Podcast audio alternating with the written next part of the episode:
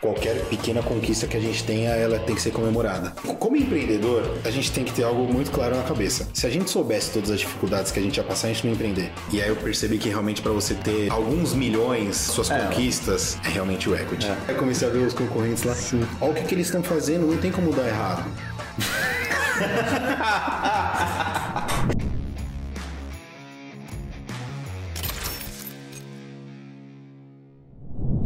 Bonjour, meus amigos! Sejam muito bem-vindos a mais um episódio do nosso podcast Segredos dos Milionários. E hoje temos ele aqui, ele que veio através de um contato, contato quente, aquele tal de Reviews do Mustache. Reviews do Mustache, não sei se vocês conhecem, um cara com uns milhões de seguidores aí, que por acaso é meu irmão também, mas ele, ele falou, ó, oh, tem, um, tem uns caras bons pra ti, né? Veio, veio um agora, depois vai, vir outro, vai vir o outro dos, dos sócios. Mas hoje temos ele aqui que está com a empresa estourada, estourada aqui por São Paulo. Então ele que é cofundador e CEO da rede de pizzarias a La Brateira. Daniel Lucas, seja bem-vindo, Daniel. Animal, Léo. Animal, obrigado. Uma baita honra aqui para mim estar tá podendo falar junto com você do podcast. Realmente, é, quem introduziu a gente aqui para estar tá é um cara muito especial. O Musta é, cara, também é nosso irmão de consideração, uma pessoa que a gente tem muito carinho para poder falar também, porque foi muito legal a jornada que a gente está construindo com ele. Massa, massa, mano. Vem coisas novas por aí, né? Sem Não dúvida, podemos falar sempre. ainda, mas tem coisa nova vindo por aí.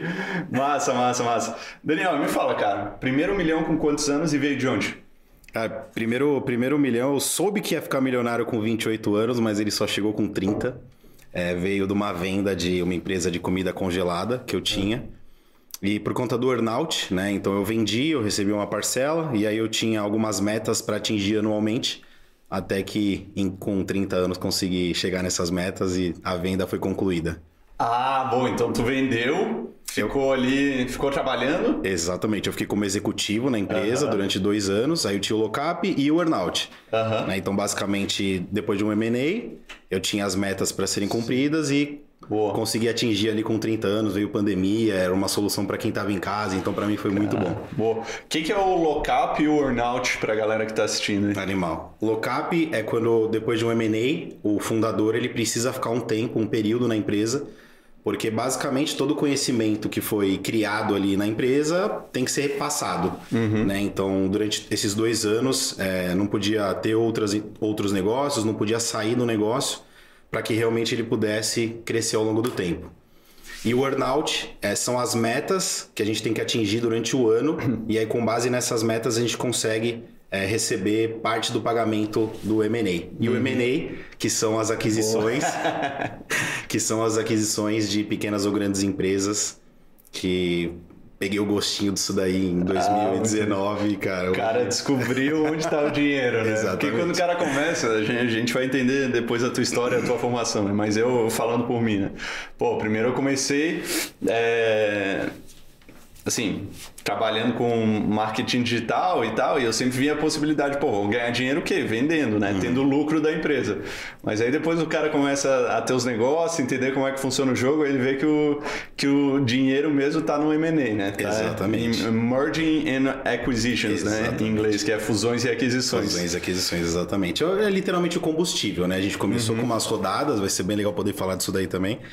Mas a gente percebeu que o combustível do negócio ali para crescer ou também para fracassar, acho que vale a pena trocar uma ideia disso daí também, uhum. é o, a grana que entra. Boa, boa, boa, show de bola. Bom, já vamos entender mais aí de como é que foi, como é que foi essa história desse M&A e do, e do negócio atual de vocês, né, da Labratiera, mas antes precisava dar moral pro pessoal que tá pagando a conta, então queria chamar os nossos patrocinadores aqui, dar moral para eles.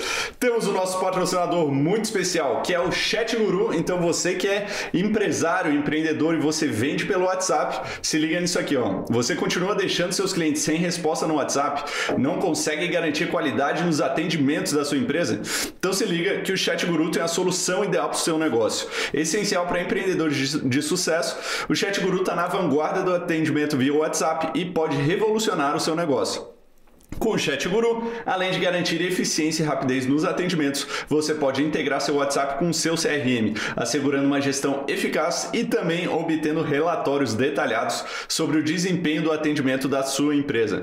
Então, você que vende pelo WhatsApp, acho que hoje todo mundo vende pelo WhatsApp, até vocês, né? Boa, com certeza. Baita solução, sim. Exatamente. Então, te convido a conhecer o Chat Guru, o QR Code está na tela, o link está aqui na descrição.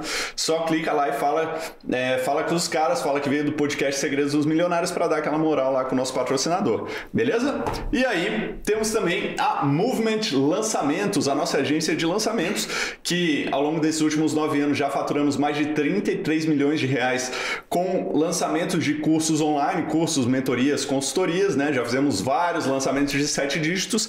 Então você que é um especialista, já tem uma audiência qualificada, uma audiência grande para fazer um lançamento de sete dígitos, quer que a gente execute para você, a gente pode, é, pode te ajudar nisso aí. Você que já tem equipe, mas está perdendo os cabelos, está com crise de ansiedade, não consegue dormir de noite por causa do seu lançamento, a gente pode fazer só a gestão do seu lançamento também. E você que quer internalizar isso tudo, né, pegar esse conhecimento, a gente tem consultorias e mentorias para te ajudar, beleza? Então, se você, é algum, se você está em algum desses casos e quer a nossa ajuda, manda lá, arroba Soares8S, que eu te dou o direcionamento. E por último, temos a First Class, gestão de milhas aéreas. Então, se você gasta pelo menos, se você gasta 20 mil reais por mês no seu cartão de crédito, ao final de um ano, saiba que ao final de um ano você, você conseguiria pegar uma passagem de executiva para a Europa. Exatamente, sem gastar mais nada com isso, tá? Só com os gastos do teu cartão de crédito.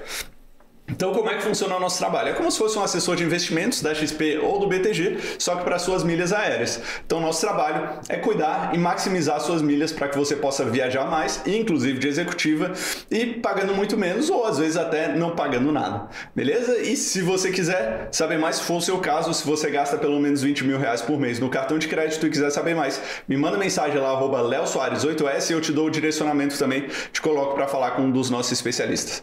Fechado? Bora lá. Então vamos lá, Daniel. Cara, agora me conta então. Tu falou que ganhou a grana ali na, na pandemia com, com, essa, com essa venda da empresa, já vamos entrar nisso aí, mas me fala qual que é o negócio de vocês hoje e o negócio que tá, tá bem estourado aqui em São Paulo, né? Tá muito no hype. Também contratar uns caras bons aí para fazer a divulgação, né? Um, um bigodudo ali. tá forte, é, exatamente. Me fala como é que funciona o, o negócio de vocês hoje. Legal. É, essa história de Second Time Founder é fantástica, porque realmente a gente consegue aproveitar várias coisinhas, né, para fundar o segundo negócio. Uhum. Mas basicamente, é, sou cofundador da Labratiera. Hoje ela é a maior rede própria de pizza napolitana de São Paulo, e como a gente está falando de São Paulo, que é a segunda maior cidade que mais consome pizza no mundo, a gente pode falar tranquilamente aí que é a maior do Brasil. Então, hoje, com sete operações, é, rodando tudo com capital próprio, rede própria. É, hoje temos um negócio que realmente cresceu durante dois anos e a gente está bem feliz por inovar dentro do mercado de alimentação. Então, no final das contas, a Labrateira quer que para o nosso consumidor seja o melhor dia, aliás, o melhor momento do dia dele. Uhum, uhum, muito bom. É, hoje vocês estão com sete, é, sete unidades. Como é que começou a Labrateira? Tá. Ela começou logo depois da Locofit, é, que era, foi a primeira empresa que eu tive de, de comida ultracongelada. Bom, então já vamos começar, vamos começar vamos, direto, vamos começar pelo começo. Lógico. Como é que foi a, a, essa primeira empresa? Tá. Como é que começou? Eu estava em 2015, é, tinha mais ou menos ali uns 25 anos e treinava, fazia, né, treinava bem, gostava de alimentar bem. E aí eu vi o meu irmão chegou em casa, pegou umas marmitinhas, comprou elas, falei, pô, de onde é que você tirou isso daqui? Aí, enfim, vi que no nosso mercado de, de, de, saudabilidade tinha uma oportunidade muito grande de alimentação prática e congelada. Então, desde 2015, é, a gente fundou a Lucofit. Naquele momento, eu me lembro muito bem que, assim, falando já um pouquinho de mentalidade, é, em nenhum momento eu pensava em buscar investimento, em nenhum momento eu buscava em fazer o M&A, isso daí foi surgindo ao longo do caminho. Então ela surgiu uma empresa muito tradicional. Minha família assim sempre teve negócios muito tradicionais, nunca com aporte externo. Até que com mais ou menos dois anos de empresa a gente recebeu uma proposta da, do Cidade Jardim, do shopping Cidade Jardim, porque eles queriam colocar alimentação saudável dentro do shopping. Só que até então a gente só vendia pela internet, era literalmente o e-commerce de comida saudável. É, e aí naquele momento a gente começou a procurar alguma solução para de repente pensar em franquia. A gente nunca negou é, alguma oportunidade. E a gente conheceu um sócio nosso, é, que inclusive está lá até hoje na empresa. E ele basicamente ele trouxe uma visão para nós que foi importante porque quando a gente criou a empresa, três meses depois foi criada uma outra chamada LiveUp, que inclusive cara, recebeu aportes assim milionários. E eu me lembro quando a gente estava mais ou menos com um ano de negócio, é, já tinham captado um milhão, cinco milhões, assim, era Caralho. um negócio bem assustador. E a gente ali, né, uma parada bem caseira, na, na casa do meu sócio, do Gus. É, e a gente vendo esse movimento acontecer e falou, cara, o, o business ele é mu- muito parecido, a diferença é que tem um combustível enorme por trás, que é esse re- fundo de investimento, que é esse capital, família, amigos, que a gente começou a entender realmente esse universo. É, aí, quando a gente estava mais ou menos com dois anos e meio de, de empresa, essa concorrente já tinha pego mais de 20 milhões, a gente falou, cara, ou a gente começa a entrar para esse mercado, para esse, esse mundo de investimento, a gente vai começar a ficar para trás. E aí foi realmente onde tive o primeiro contato com o aporte, né? Eu entendi ali de fazer um business plan, de fazer uma projeção futura, entender quanto que eu estava precisando de grana. E em uma semana, assim, a gente entendeu o que, que a gente precisava para crescer o negócio e a gente conseguiu captar a meia milha. Assim, foi a primeira relação que a gente teve, a gente conseguiu fazer essa captação e era para durar um ano. Sim. Durou três meses.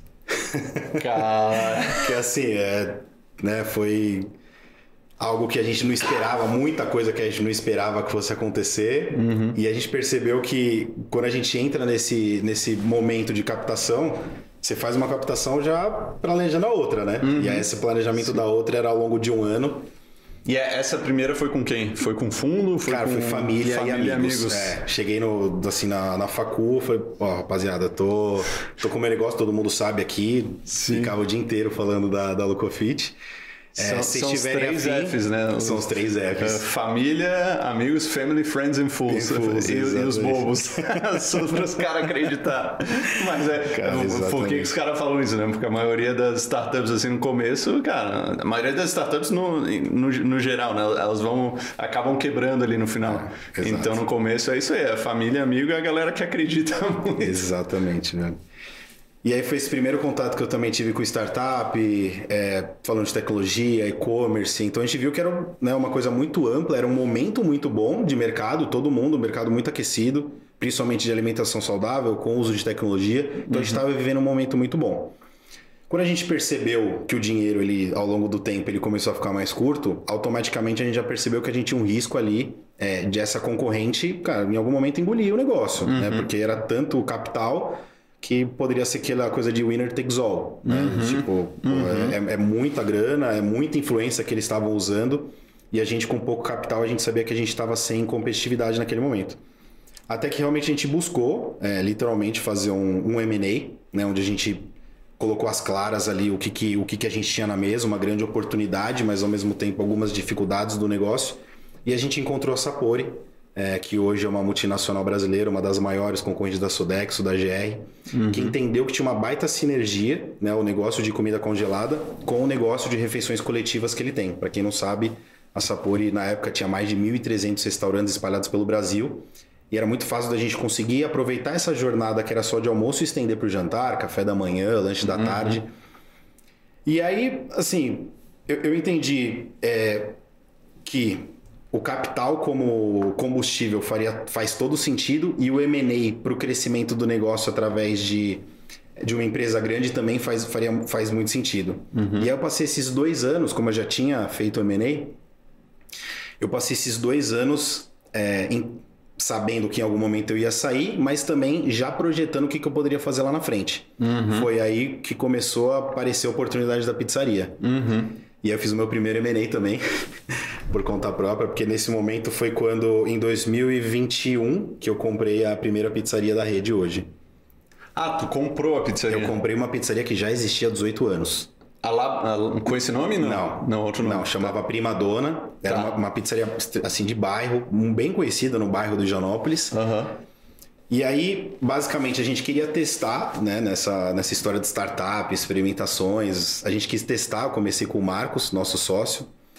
A gente quis testar um modelo de pizza napolitana é, dentro de uma pizzaria que já era tradicional, então já tinha um certo nome, para a gente conseguir alavancar aquilo lá. E naquele momento foi exatamente assim, a gente comprou, deu mais ou menos uns três meses que a gente estava com a pizzaria, o faturamento já tinha, era né, irrisório ali, não irrisório, mas estava faturando 50 mil para uma pizzaria com salão é pouco, uhum. e a uhum. gente triplicou ali o faturamento em três meses, então a gente chegou em 150 e falou, bom, aqui tem alguma tá. coisa interessante aqui. O que vocês fizeram? Qual que foi essa mágica aí? Cara, basicamente. Reviews gente... do Mustache. Não, ainda não chegou ainda essa não, parte. Ainda não. ainda não chegou essa parte. Cara, a, a mágica, assim, é, de uma visão ampla, foi Sim. aproveitar uma grande oportunidade. Uhum. Porque antes de receber os aportes, eu sempre gostei de investir na bolsa.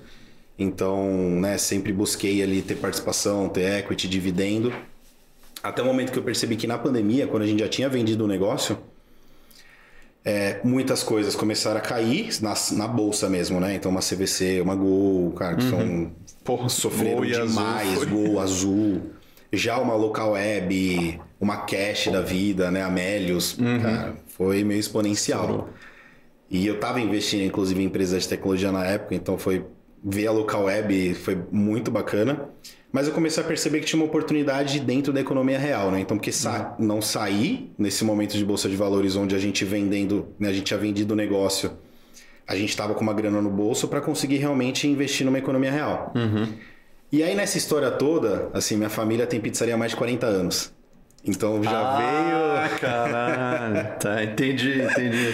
É, e eu acompanhei muito essa pizzaria, assim, eu me lembro muito bem dos domingos, era na pizzaria com a família toda, aquela coisa bem italianona mesmo, bem Sim. gostosa. Mas assim, eu percebi que o ramo é, tem uma gestão extremamente tradicional. Né? Então, ao mesmo tempo que não se fala, não se falava né, muito ainda sobre o marketing dentro do, do, do setor de, de bares e restaurantes, eu enxerguei uma oportunidade bem relevante, porque a gente estava uhum. no momento de pandemia, então assim, passa-se o ponto, era algo que você via, sei lá, pelo menos dois é, a cada quarteirão. Uhum. E aí a gente começou a pesquisar algumas pizzarias para realmente comprar um negócio e ter como uma renda passiva, sabe? A pizzaria já tinha um, um, uma rentabilidade interessante, então eu falei, Marcão, cara, tem uma pizzaria aqui, vamos comprar e ter uma renda passiva? O percentual tá super interessante aqui. Uhum. Era realmente cabeça de investidor de bolsa de valores para economia real. Uhum. Aí me lembro que ele chegou e falou, cara, vamos. Eu falei, pô, já tô com tudo na cabeça, eu sei, né? Eu vivi essa história de pizzaria quando, né, quando cresci. Então tá tudo muito simples aqui para mim. Uhum. Aí ele falou, porra, vamos, mas esquece essa história de colocar pizza tradicional. Vamos inovar, uhum. vamos colocar, trazer a pizza napolitana, que inclusive a origem né, da pizza dizem que vem lá de Nápoles. Então por uhum. que, que a gente não inova dentro de um mercado tão tradicional, tão saturado? Pô, são mais de 15 mil pizzarias em São Paulo. Em dois uhum. anos a gente com sete operações. Né? Então realmente foi, foi um diferencial que a gente encontrou muito importante para o negócio realmente tomar essa proporção, que os três meses que eu estou te falando foi assim, um pequeno, um pequeno, mas é, assim, pela representatividade que a gente tem hoje, com o faturamento que a gente tem hoje, era só o comecinho. Sim. Né? Então, é, quando a gente trouxe esse conceito de pizza napolitana, farinha italiana, longa fermentação, hidratação, é, maior, molho italiano, cara, o pessoal comia pizza assim, era a reação da galera na mesa era algo muito incrível. Uhum. tipo, nunca comi nada parecido, a gente estava acostumado a comer aquela pizza crocante. E a gente começa a trazer vários conceitos por trás que realmente trouxeram esse interesse né, para o uhum. mercado.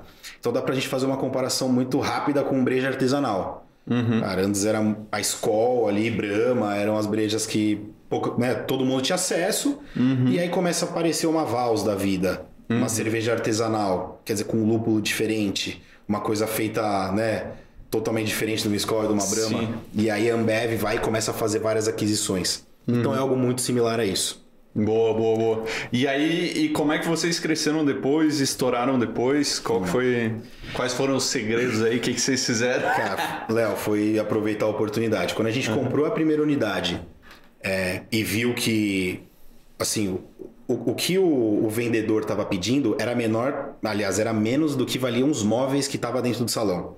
Então, assim, Cara, tava... Mas ele, ele tinha noção disso ou ele só queria se livrar Só queria mesmo? se livrar. Só queria se livrar. Eu falei, Marcão, cara, vamos ver se a gente encontra outras oportunidades assim? E aí não deu outra, assim, várias oportunidades, aí como eu falei, vários passa-se o ponto. A gente ia conversar com o pessoal, normalmente era ex-diretor, Sabe? Do tipo, eu peguei minha rescisão aqui como diretor e tive, tinha um sonho de abrir meu restaurante, mas não rolou. Nossa. E a gestão de restaurante ela é muito difícil. Porra, difícil não. É. É uma pica foda, velho, é foda. Pô, minha mãe tinha um café em Floripa e já era, já era ruim, já era difícil. Imagina o restaurante. Eu fico olhando vocês, assim, eu fico olhando, volta meia eu passo assim pro restaurante e eu, não, que os caras são loucos, pô. Os caras, quem que vão ter restaurante? Os caras querem se incomodar. Puta, Léo, na real, assim, a gente era louco na época de, da comida congelada, mas a Labratiera ela nasceu pra já ser grande. Porque assim, quando a gente comprou a primeira unidade, é, a gente já tinha na nossa cabeça que a gente ia fazer uma cozinha central. Dessa cozinha central a gente ia conseguir é, colocar, alimentar todas as. abastecer todas as unidades de uma forma centralizada. Então tudo isso veio através assim de, de uma mentalidade realmente da, da startup e do, do conhecimento que a gente tinha como indústria. né? Então o, o pensamento era como que a gente vai transformar algo que é tão é, convencional em um negócio escalável, né? Que é a rede de pizzaria. Então hoje a gente vai ver a maior rede de pizzaria do mundo hoje como a Domino's. A gente se espelha muito em como que a gente consegue trazer é, as, as grandes lições aprendidas que eles têm, mais para o nosso negócio de pizza artesanal e napolitana. né? Então realmente a gente já cresceu com essa mentalidade. E aí, quando a gente viu que deu certo aquela primeira oportunidade, a gente já comprou mais três. Então, assim, mais ou menos uns. Menos de um ano a gente já tinha quatro operações. Que ano que foi isso aí? 2022 a gente fechou com quatro operações. Agora já? É. Um ano atrás. É. Caralho. Assim, basicamente foi isso, Léo. A gente entendeu uma oportunidade e a hora que a gente viu que deu certo, a gente esmagou o máximo que a gente pôde, sabe? Aquela extraiu o máximo do, do suco da laranja ali. Aham. E aí vale muito a pena também quando a gente for falar um pouquinho do, do que o Musta trouxe pra nós como essa visão. Massa. Bom, já vamos falar agora aí. Já vamos dar essa moral pro cara, né? É, lógico, né? Não tem como falar cara. de Labratiera sem falar dele, né? É, assim, o Gus, eu e o Gus, a gente é sócio há nove anos e durante um período a gente tinha orçamento de marketing, né? Então, cara, vamos faz, ver o que, que a gente vai fazer com 10 conto pro marketing buscando esse resultado, né? Então, era o nosso budget. Literalmente era o nosso budget. Quando a gente começou a entrar na fazer o negócio da, Luco- da Labratiera, a- né, isso daí já tinha entrado o Paim, nosso sócio, quando a gente pegou as, as quatro unidades, ele entrou nesse momento, o Gus também já tinha saído da Lucofit. A gente começou a fazer várias experimentações. Então, cara, vamos tentar TikTok, vamos tentar programa de indicação, vamos tentar o iFood, diversas tentativas, Instagram, enfim, social media e por aí vai, os mais básicos também. Até que o Gus ele pegou cinco TikTokers e um deles era não era tão conhecido na época, assim, mas fez um conteúdo muito bacana e bateu um milhão de views. Cara, super, né? Foi o, o primeiro vídeo, inclusive, dele que bateu o primeiro milhão e aí no dia seguinte casa lotada.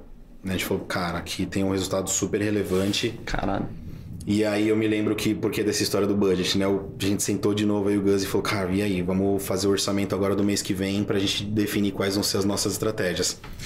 E a gente naquela mentalidade, né, meio limitada, porque quando a gente tava na época da comida congelada, o orçamento era extremamente limitado. Não que o na Labratiera não seja, mas a gente começou a entender é, assim, qual era o retorno daquilo. Então, quando a gente tinha um CAC na, na empresa de comida de 10, na Labratiera a gente estava vendo que o CAC era menos de um real.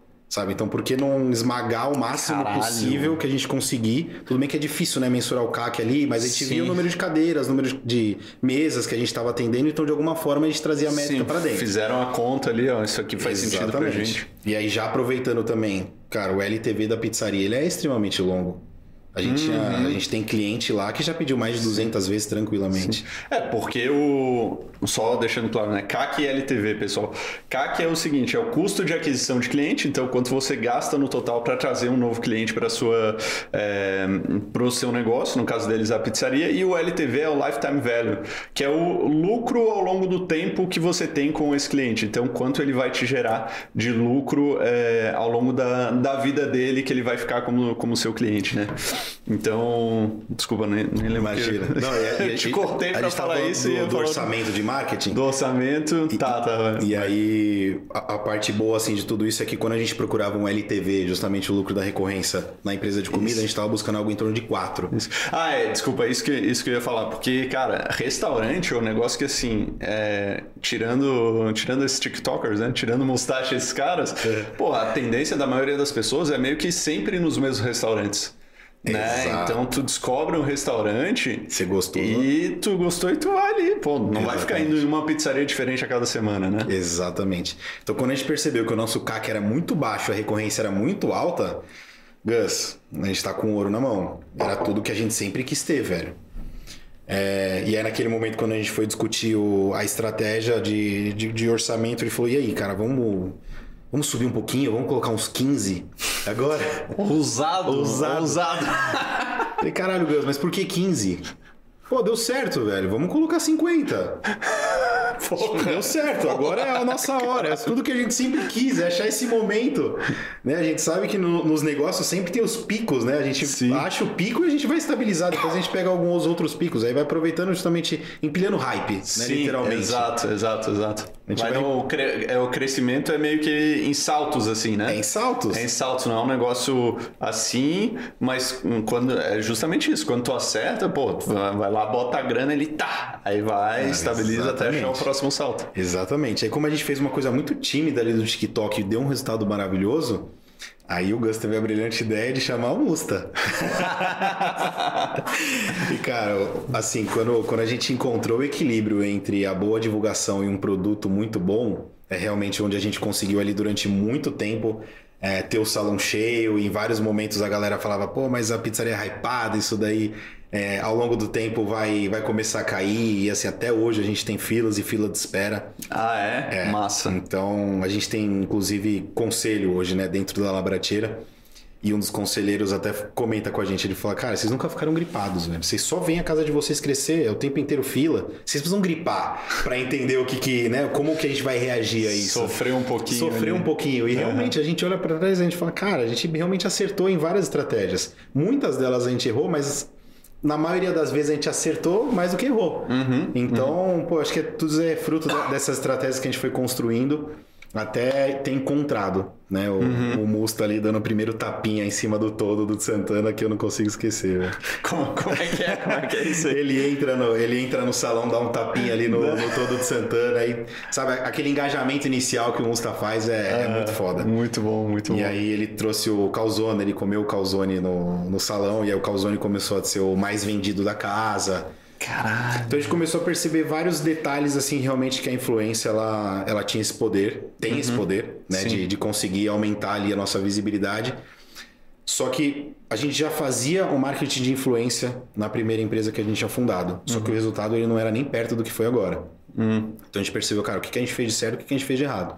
E a gente atrelou muito ao produto. Né? Aquela história de trazer a farinha, a hidratação, a massa, os, a- a- os produtos de qualidade. A gente entendeu que é, não só né, ter um- uma boa divulgação, mas entregar um produto bom foi a chave do, do nosso su- sucesso, sucesso ali, justamente para a gente conseguir perpetuar ao longo do tempo, abrir novas unidades, inclusive abrimos a, a mais recente do Tatuapé.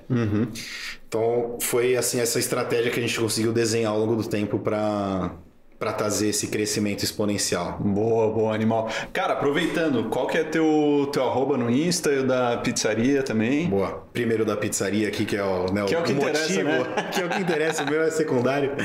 É o motivo da gente estar conversando. É Labratiera Pizza.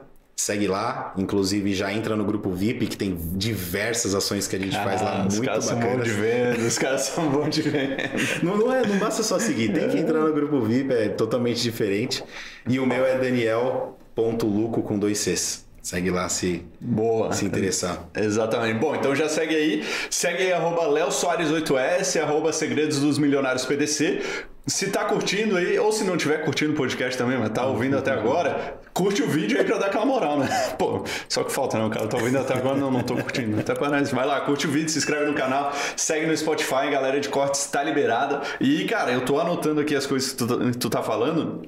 Que o nome do podcast é Segredos dos Milionários, né? E aí, o que, que eu tô anotando aqui? Os segredos do milionário Daniel Luco. Irmão. Então, é, pra galera que quer ter acesso a isso aqui, só me manda mensagem lá no arroba Soares 8S, manda assim, ó, segredos do Daniel. E eu te mando essas, essas minhas anotações, beleza?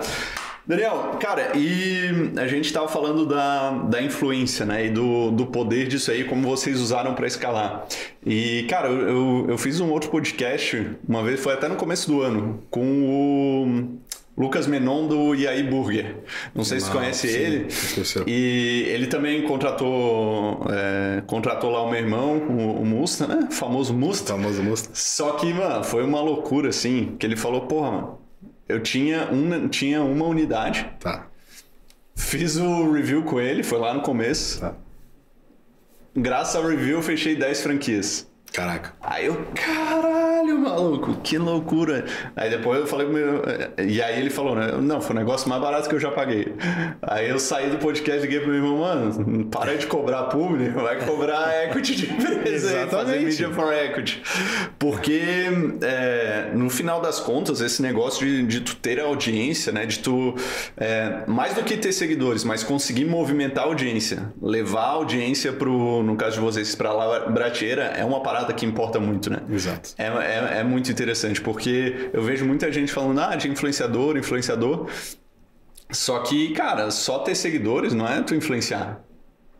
Tá ligado? É, tu, ah, tem um monte de seguidor, tu é celebridade, beleza, mas tu realmente fazer as pessoas irem até tal lugar por tua causa, isso sim é influenciar. E eu vejo que vocês fizeram isso e ainda fazem isso muito bem, né? Não, não só com ele, obviamente, mas com, com vários outros. Como é que vocês organizam isso? Como é, como é que vocês usam todo esse poder? Como é que vocês escolhem é, quem vocês chamam para fazer os reviews lá? Como, como é que funciona?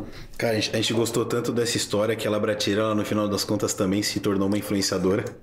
Então a gente busca hoje parceiros é, justamente para fazer patrocínio.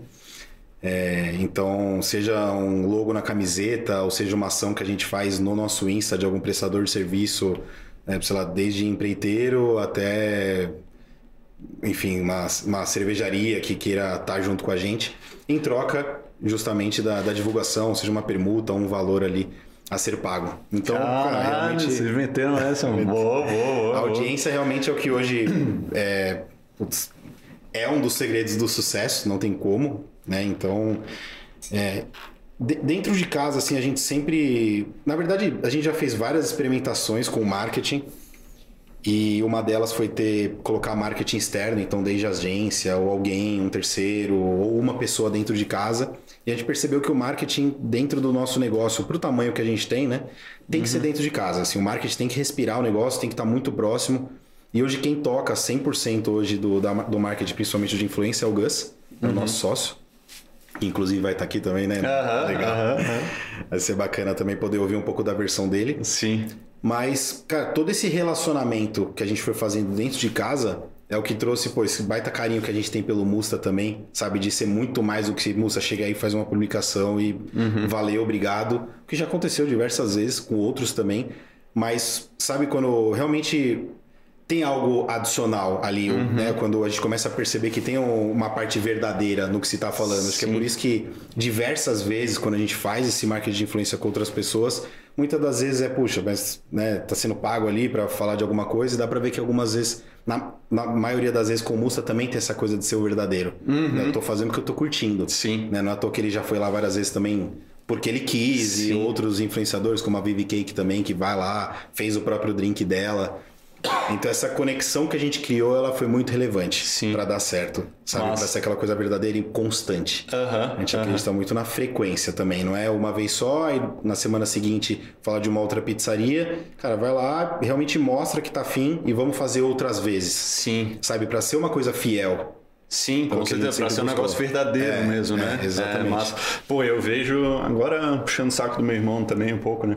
Mas, é, pô, não tem que falar do carisma dele, né? Uhum. Pô, acho carismático pra caralho, assim. tipo, eu, é engraçado porque ele é o cara extremamente, extremamente extrovertido, social, fala com todo mundo, e eu sou totalmente contrário. É mesmo. Eu sou introvertido, eu gosto de ficar em casa, tal, de boa. Ele, e aí quando eu saio com ele, ele vai cumprimentando todo mundo, falando com todo mundo, e eu tenho que ir atrás cumprimentando todo mundo, com todo mundo. Cara, ele sabe, ele sabe o nome dos colaboradores, colaboradores da Labratina, velho. Chega comentando a galera pelo nome. ali, Exato, fantástico. é muito bom, é muito bom. Mas tem um negócio, cara, que é, aí eu acho que eu e ele a gente deu essa sorte, a gente junto a gente se dá muito bem. Que é o seguinte, no marketing digital eu vejo que tem três bolhas, Tá. assim, tá? Tem a bolha dos influenciadores, tem a bolha do, da galera de startup e tem a terceira bolha que é a galera de infoproduto, de venda de cursos e tal. E normalmente essas bolhas não se falam muito. Né? Então fica... A bolha no sentido de tá, de tá no mundo. Um grupinho tá, um aqui, grupinho, né? Tá. Um grupinho aqui dos influenciadores, dos infoprodutores e, e do, da galera de startup. E aí, o que, que é legal? Eu sou da bolha dos infoprodutores, uhum. né? Então, nosso, nosso foco ali é, é, é vender, é criar empresa, mas para ter lucro. Da startup é, é vender, é, é criar empresa para vender empresa uhum. depois no final. E, do, uh, e da galera de influenciadores é ter audiência para vender essa, audi vender essa audiência, né? Ter, uhum. ter essa uh, vender normalmente com, com publicidade. Esse é o normal o normal da galera. E aí, uma parada que é muito boa pra gente, eu e ele, é que a gente tá em duas bolhas diferentes, então a gente troca muito. A gente troca muita ideia. Irmão. E aí, e a gente particularmente na Movement, na, na minha empresa, a gente está com 30 pessoas hoje, está no nível de gestão muito, muito legal. Então, como a gente troca muita ideia, eu consigo trazer muita coisa desse mundo dos influenciadores dele. Ele me dá muita ideia para eu aplicar no mundo de infoprodutos. E aí eu também consigo passar muita coisa para ele dessa parte de gestão da, e, e, e, das estratégias que a gente está usando nos infoprodutos para vender mais. Então, acho que isso acaba gerando, é, obviamente, para mim, um diferencial. Vem muita coisa, mas para ele também, no mundo dos influenciadores, um puta diferencial. E vocês eu... acharam agora uma bolha também da startup, né? Que é a gente. É, ah, exato. Era o que tava faltando do triângulo. Fechou é, é. Mas, mas porque, é, qual que é o lance? Pô, eu vejo que é muito influenciador, mano. O cara vai lá, tu pode confirmar mais, assim, né? O cara vai, faz, quer fazer o público, quer fazer só aquilo, assim, mas não tem uma visão de negócio, de realmente, pô, como o meu vídeo aqui que eu vou fazer, a minha publicidade publicidade vai agregar mais um negócio, vai gerar mais resultado lá na frente. Às vezes o cara tem só a visão ali de, pô, é fazer um vídeo, entregar e deu, e as métricas, e é isso aqui. Mas aí não vira um negócio consistente a parceria, né? Exatamente. Eu acho que a consistência é o que vai chamar mesmo. Tanto que hoje a gente faz diversos filtros de quem realmente a gente está chamando, que é quem faz sentido. Uhum. Né? Então o Musta e a BBK que a gente coloca muito em evidência justamente porque assim, é, é, é, muito bom quando, inclusive, a gente fez um. Nos dois anos de Labrateira, a Vivi ela trouxe para nós uma sobremesa. Então, assim, você via que Cara, era muito da vontade dela. Ela juntou o, o, capim santo de um drink que ela gosta, que é o preferido dela, dentro da labrateira para fazer um doce de capim santo com uma colher comestível, né? Uhum. Ah, que ela faz, né? A, a, tudo comestível. Uhum. Então realmente dá para sentir que é aquela coisa verdadeira. Uhum. E é uhum. isso que a gente gosta no final das contas, porque pro nosso consumidor tem que ser aquela coisa verdadeira. Uhum. A gente tá fazendo a nossa divulgação justamente para mostrar para ele que a experiência ela vai ser tão foda quanto a feita ali, né? no, uhum. no através dos vídeos. Então, uhum. no final das contas, é essa, essa frequência e a experiência no final. Uhum. Boa, boa, boa. Daniel, e me fala, vamos voltar lá. Antes de tu ter essa primeira empresa, o que que tu fazia? Tu sempre quis ser empreendedor, startupeiro, vender as empresas? Como é que foi antes disso aí? Tá, empreendedor realmente eu sempre quis ser, nunca tive a carteira assinada. Uhum. E, mas startupeiro não, startupeiro foi muito nessa onda de entender, ver o mercado, entender os concorrentes, como a gente tinha comentado. Mas eu me lembro muito bem, assim, fazendo faculdade de administração, vendo minha família empreender, falei, beleza, em algum momento eu quero também é, empreender, eu quero ter o meu negócio. E eu estagiei em três empresas. E como estagiário, assim, minha busca era, eu quero conhecer um pouquinho de, de tudo para em algum momento conseguir é, justamente trazer a experiência, uhum. né? Então, Literalmente chegou um momento lá com 25 anos que eu falei, meu, não tenho muita coisa a perder aqui, vou empreender. Uhum. E aí eu comecei a morar sozinho na época, pintei uma paredona de preto, né, uma parede de preto para de escrever, giz, para escrever. Uhum. E eu colocava todas as ideias que eu tinha. Assim, toda ideia de negócio que eu tinha, eu escrevia lá, porque em algum momento eu filtrava, né? Então eu escrevia, sei lá, 30 ideias ali e eu ia filtrando o que, que tinha mais conexão, o que, que tinha mais conexão com o mercado. Então, assim, eu, eu, tentava o máximo possível estimular toda essa criatividade que eu sentia que tá, tinha, tem dentro de mim, justamente para conseguir fazer esse. para empreender. Uhum. É, e aí a, o conceito de startup ele foi meio natural porque a gente começou no bootstrapping total, né? Uhum. Quando na época que a gente iniciou. O que, que, é o bootstrapping? Tradução, vamos criar um glossário do startupeiro aqui. o bootstrapping é quando a gente começa com capital próprio, o mais tempo que a gente puder, né? O maior tempo que a gente puder é, para não precisar de capital externo. Né? Uhum. Capital externo a gente sabe que a gente vai ceder equity, a gente vai ter, né, de certa forma, vai ter uma dívida com algum investidor. Então o bootstrap é o quanto gente, ao longo do tempo a gente mais conseguir é, com capital próprio. Bootstrap é um empreendedor raiz, né? É, empreendedor é o cara raiz. que. é o que todo mundo, todo empreendedor é tem todo que mundo... ser. Exato, É, não tem exato. como não ser o bootstrap. Pelo menos é mais difícil. Sim, sim. E aí, pô, é, na época, eu, uma prima minha que me co- conectou com o Gus, a gente estudou no mesmo colégio, mas ele é mais velho, então, né, aquela coisa de colégio, não tenho muita conexão, uma conexão com a Sim. galera mais velha.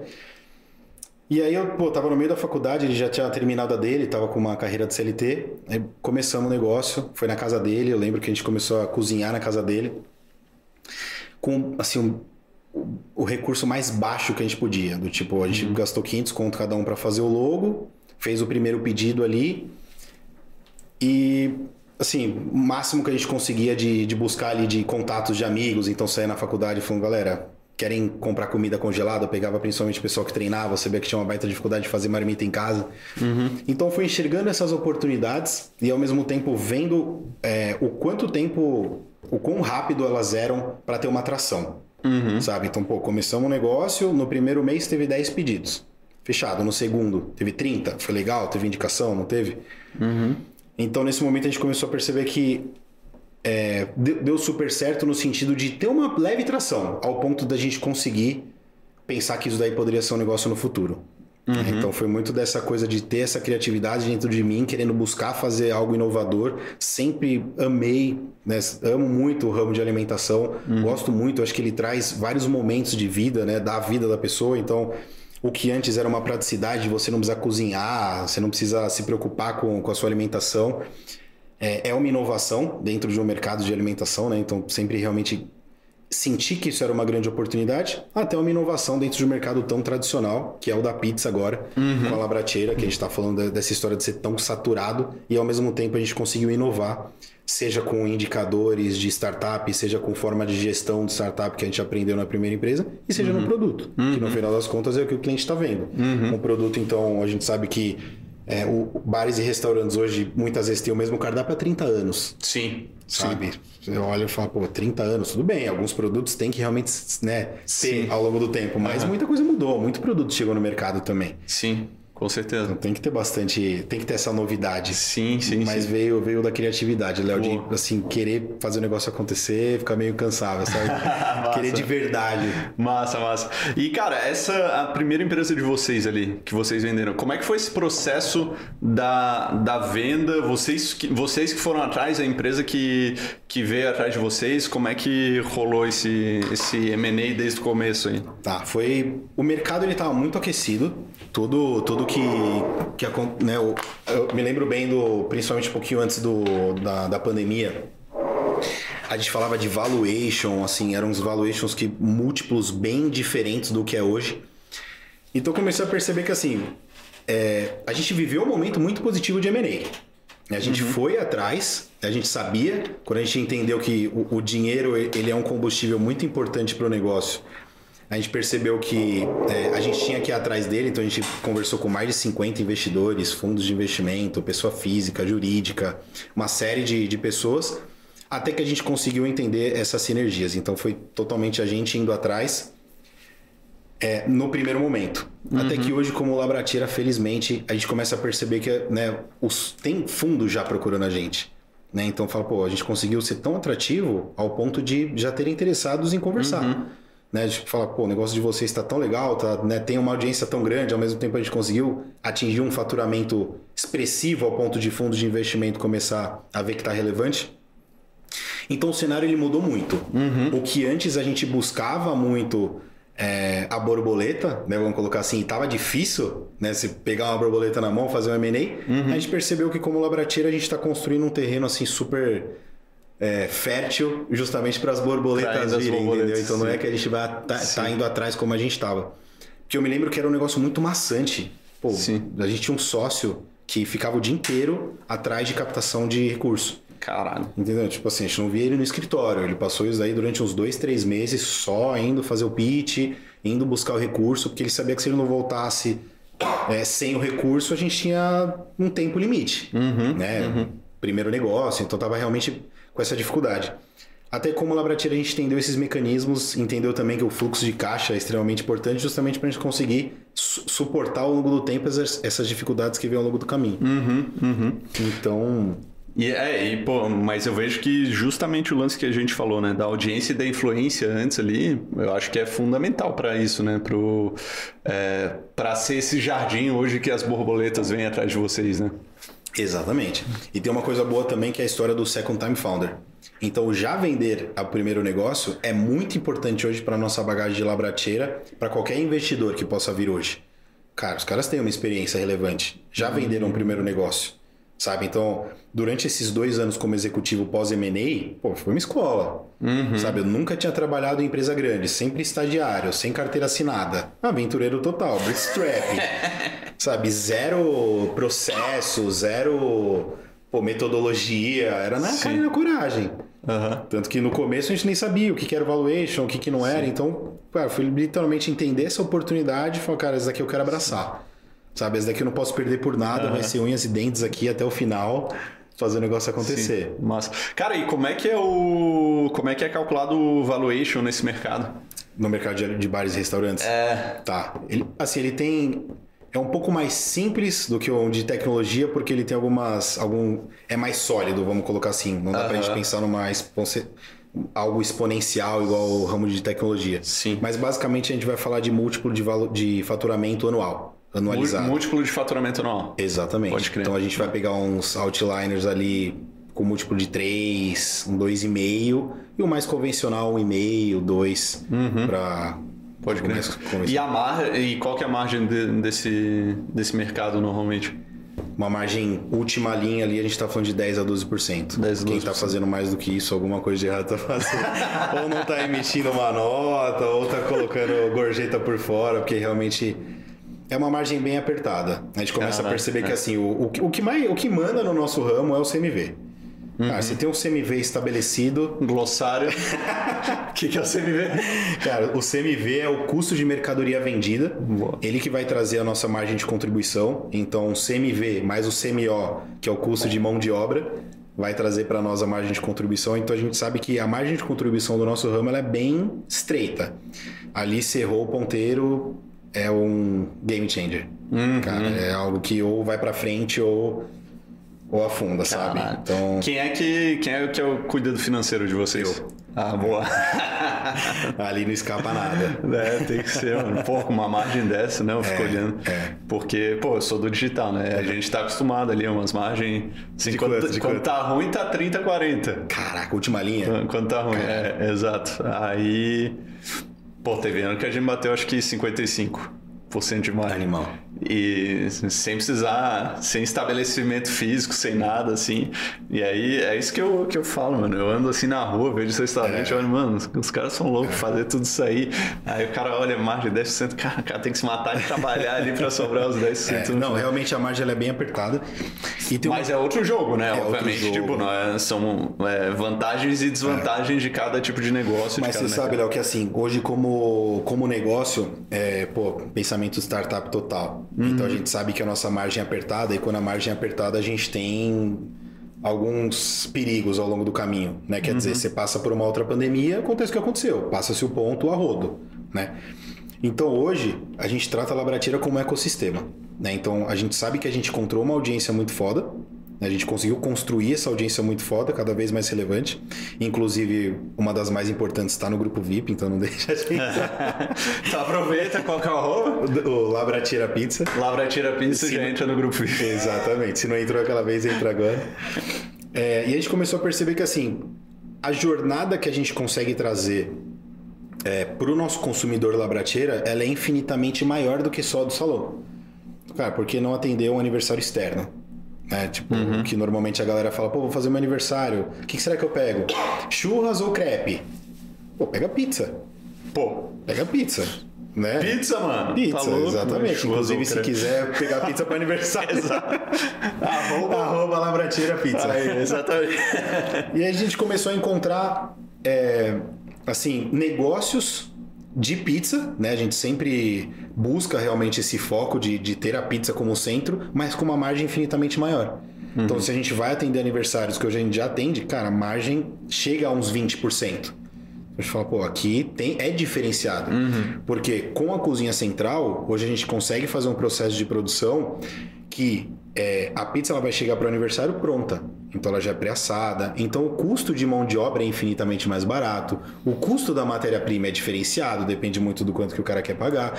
E na ponta também é diferenciado. Uhum. Porque, vamos imaginar, um aniversário que vai, vai cobrar por pessoa. Pô, 60 reais por pessoa. Vai ter pessoa que não vai comer. Uhum, Sei lá, ou uhum, já, já chegou no aniversário já almoçou. Sim. Isso é inevitável, a gente está pegando por pessoa. Uhum. Então a gente começou a encontrar essas oportunidades, assim como a gente atendeu o CCXP agora, The Town também, nesse ano de 23. Os caras estão estourando. Foi animal. A gente foram mais de 30 mil pizzas em, nesses quatro ah, eventos, é. nesses dois eventos. Sabe, são os dois, um dos, não, os dois dos maiores eventos de São Paulo.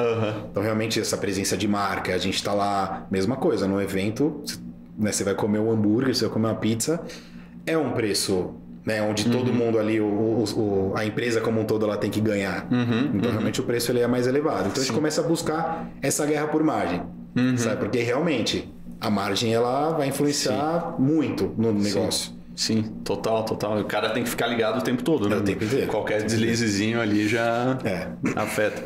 Muito bom, muito bom. Daniel, cara, agora entrando um pouco mais na, na pegada de, de dinheiro mesmo, de mentalidade, como tu pensa essas coisas. É, na tua criação lá, na tua família e tal, o que que tu ouvia sobre dinheiro dentro de casa? Pô, quase nada, velho. Quase nada, assim, era algo, algo que né, é muito forte hoje para mim é que realmente o dinheiro da família ele é um só. Então uhum. eu tenho, eu tenho isso daí dentro de casa, junto com a minha esposa, com a minha filha. A gente percebeu que realmente dentro de casa o dinheiro é, é o familiar. Uhum. Mas assim, não é que eu passei necessidade, né, quando, quando criança, mas eu tinha uma vida limitada. Vamos uhum. colocar assim, estudei no colégio bom, mas tinha uma vida limitada. Minha mãe, ela trabalhou durante 20, 26 anos na mesma empresa como professora de inglês. E eu comecei a perceber que assim, o, o que ela mais gostaria de ter para mim e para o meu irmão era estabilidade. Só que ela, né, a estabilidade era trabalhar ao longo do, da vida dela como, como professora. Uhum. Então realmente foi muito estável. Né? Não uhum. teve altos e baixos, mas foi muito estável. E aí tu foi ter startup. Falei, cara, eu quero, não quero isso, eu não quero estabilidade, né? Como eu, eu quero totalmente o contrário. É, mas eu, eu, me lembro que as discussões que eu tinha com meu irmão é, pô, não vamos pedir isso para nossa mãe, porque a gente sabe que vai ser algo que vai, cara, limitar o orçamento, uhum. né? Então, vamos fazer por conta própria. Então, uhum. desde, desde, assim, desde moleque, antes de 18, a gente sempre buscou fazer capital próprio, sabe? Pô, a gente não Bootstrap. quer... Bootstrap, exatamente. Então, assim, já que o dinheiro ele é familiar, vamos somar. Sabe, não é... Uhum pô, a gente sabia de todas essas preocupações, todas essas dificuldades que a gente tinha, então vamos trazer dinheiro de fora também. Foi quando a gente começou a pô, já, já ter essa independência de trabalhar, e aí a questão do estádio foi justamente isso. É, de, de, logo cedo, assim, me lembro, primeiro semestre de faculdade já estava trabalhando, então uhum. era realmente para conseguir juntar o máximo que a gente conseguiu. Só que essa estabilidade, ela também estava dentro de mim. Né? Uhum. Tipo, pô, tem que ir degrau por degrau tal. E eu comecei a perceber que, cara, é muito difícil esse degrau por degrau. Se uhum. a gente for uhum. seguir uma jornada, uma carreira, né? Como CLT. Sim. E aí eu percebi que tinha alguns saltos. Tipo, como que a gente vai dar alguns saltos? E a gente aproveitando essas, essas oportunidades aqui do, do mercado. Mas a relação, assim, ela sempre foi... Tanto que eu tive muita dificuldade. O papel da minha esposa, inclusive, na minha vida, ela foi extremamente importante. Porque... Nossa. É, ela eu, eu sei levar dinheiro para casa e ela sabe guardar. Ah. Assim, eu sei cada vez mais trazer o mais dinheiro para casa, assim, hoje a gente tem inclusive uma casa bolha que a gente conseguiu fazer irada. Só que ela Como assim uma casa bolha? Cara, construiu uma casa bolha no em Garatá, em... uma casa bolha, literalmente. Uma casa bolha, uma, tipo um domo assim, Caramba. fantástico. Então, cada vez mais eu, consigo trazer ideias, como eu falei, aquele quadro preto lá de ideias. Uhum. Eu vou fazendo o tempo inteiro, eu gosto muito disso. Realmente, tenho muito prazer em, em, ter novas ideias e começar os negócios do zero. Mas eu sempre tive muita dificuldade, tipo assim, pô, se eu tô aqui ganhando mais, beleza, aqui é uma oportunidade para eu conseguir mais ainda. Uhum. Não gastar com besteira, mas abrir outros negócios. Uhum. Então na minha cabeça isso sempre teve muito em alta. E ela já é totalmente, pô, vamos fazer o nosso dinheiro pra gente ter dinheiro líquido. Uhum. Né? Que no final das contas é o que importa. Você vai ter uhum. só o equity por equity, é, Puta, equity não momento, paga a conta na padaria lá, ali. Né? Magazine Luiza, pô, sobe, desceu. Sim. Você pega uma pandemia, então é, né, o equity, ele é bom, mas quando ele também é realizado. Sim, né? sim, com certeza. Tem, com tem certeza. que ter esse pensamento também, é importante. Massa, massa, massa. E como é que é a relação de vocês? Tu falou tu e a, tu e a, tu e a tua esposa. É, com dinheiro, sempre foi um negócio de boa? Deu, tipo, já, já rolou desentendimento, assim? Eu, porque eu falo por mim, né? No começo, eu sempre fui, eu fui criado muito com crença de escassez com relação ao dinheiro. E aí eu via meu pai, por exemplo, tinha é, fazia muita permuta lá em, lá em Floripa. E era só permuta, permuta, permuta, a gente ia só onde tinha permuta. E eu via que quando a gente saía e ele tinha que pagar as coisas, doía nele. E cara, eu fui internalizando isso. E aí chegou num momento que, pô, doía. Eu sentia, literalmente, sentia dor física no peito quando tinha que pagar qualquer coisa. Podia ser 5 reais. E a minha esposa, na época minha namorada ali, em 2015, 16, acho que foi o, o ápice. O ápice é o fundo do poço disso, assim, sabe? É, ela sempre teve grana, e tanto de família quanto grana dela, por, por trabalhar, né? E ela, e ela sempre teve uma relação muito boa com o dinheiro. Né, de pô, usar o dinheiro para ela. Então, ir no supermercado, por exemplo, e comprar tudo que ela queria. Nem mais nem menos. Porque para mim, no final, isso é um exemplo de abundância, tá? A gente fala muito de abundância e escassez. É... O que, que é escassez para mim no mercado? É tu ir e ficar sempre olhando mais barato, tentar comprar o, uhum. o máximo pelo mínimo. Uhum. Isso é escassez. Mas é... tem outra coisa que é escassez também. Tu ir no mercado e tu comprar tudo, mais do que tu precisa. Por quê? Vai chegar lá no final, vai sobrar comida, tu vai ter que jogar fora. Se tu tá comprando mais que tu precisa, é porque tu tá pensando que pode faltar lá na frente. Uhum. Tá ligado? Então isso para mim também é um comportamento de escassez. O que é um comportamento de abundância? Tu comprar tudo que tu quer, nem mais nem menos. Uhum. Tudo que tu realmente vai comprar, tudo que tu vai usar. Então ela sempre teve uma relação muito boa com, com dinheiro, sabe? E eu tava naquela, na escassez, fodida, sentindo dor no peito e tal.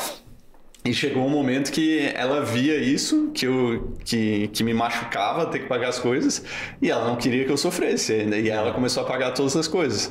Só que daí ela começou a olhar assim e, tipo, ela começou a se sentir mal, assim, de, pô, tá pagando tudo, não tá, não tá pagando nada. Só que ela não queria que eu, que eu me sentisse mal, então ela foi se sentindo mal e aí foi afetando muito o nosso, nosso relacionamento, sabe? Até depois, assim, algumas coisas rolaram e eu consegui quebrar isso aí e me libertar e realmente gastar e, e, e gostar gostar de gastar e me sentir bem, me sentir bem gastando.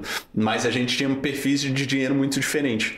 Tu, enquanto mulher, vocês sempre se deram bem com relação a isso? Tu sendo o cara mais empreendedor, pô, vamos investir nisso aqui, outro negócio e tal, e ela pensando no dinheiro mais líquido, como é que foi? Não, não sempre é, é impossível falar. Né? que sempre deu na certo. Das vezes. É, mas na maioria das vezes sempre teve uma sinergia muito boa, porque assim, é. ela, ela realmente ela consegue controlar muito bem. Legal. E como eu falei, essa parte de trazer dinheiro para casa também sempre fiz muito bem.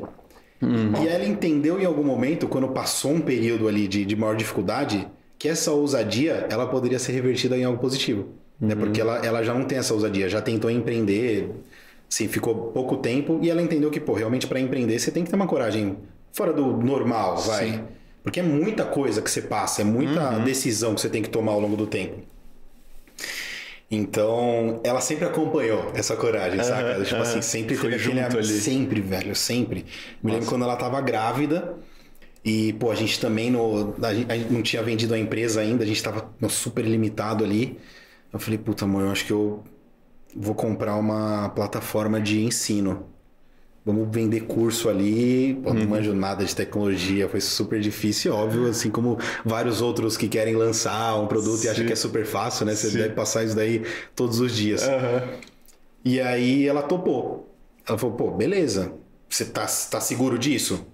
E eu enchi o peito, né? Claro que tô. Pô, é educação, velho. Olha a Udemy aí, olha o que, né? Eu comecei a ver os concorrentes lá. Sim. Olha o que, que eles estão fazendo, não tem como dar errado.